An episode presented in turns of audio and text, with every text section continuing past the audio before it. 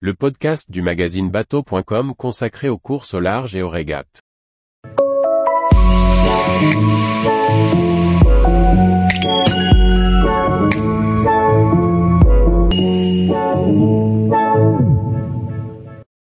Transat Paprec, tout savoir sur cette course transatlantique.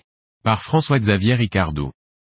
Le 30 avril 2023 s'élancera la Transat Paprec, une course transatlantique entre Concarneau et Saint-Barthélemy qui se court en monotypie sur des Figaro 3. Nouveauté pour cette année, les équipages seront forcément mixtes, une femme et un homme. La Transat Paprec est plus connue sous son ancien nom, Transat AG2R La Mondiale.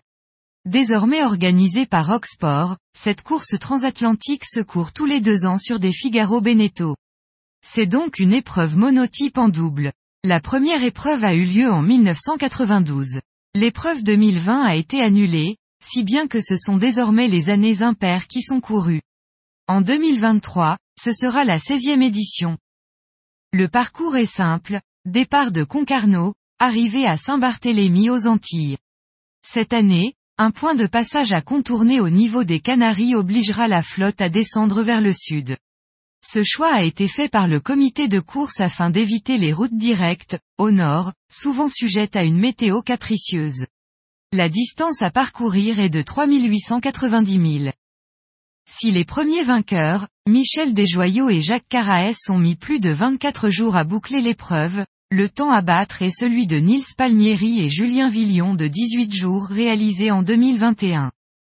De grands duos se sont illustrés dans cette course comme Roland Jourdain et Jean Lecam ou encore Alain Gauthier et Jimmy Pahin. Cette année pour la première fois, ce sont des duos mixtes, une femme et un homme, qui doivent obligatoirement composer les équipages. Historiquement cette course a toujours réussi aux femmes puisqu'on retrouve aux avant-postes des femmes comme Karine Fauconnier ou Florence Artaud. On attend environ 12 voiliers sur la ligne de départ pour l'édition 2023. Pour offrir toutes ces chances aux amateurs, le parcours est volontairement limité à la route sud qui s'appuie sur les alizés. Une route moins dure et moins périlleuse que celle du nord. Pour cela une porte virtuelle est placée au niveau des Canaries.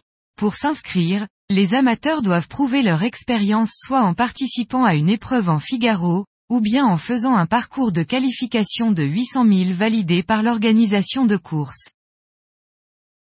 Tous les jours, retrouvez l'actualité nautique sur le site bateau.com. Et n'oubliez pas de laisser 5 étoiles sur votre logiciel de podcast.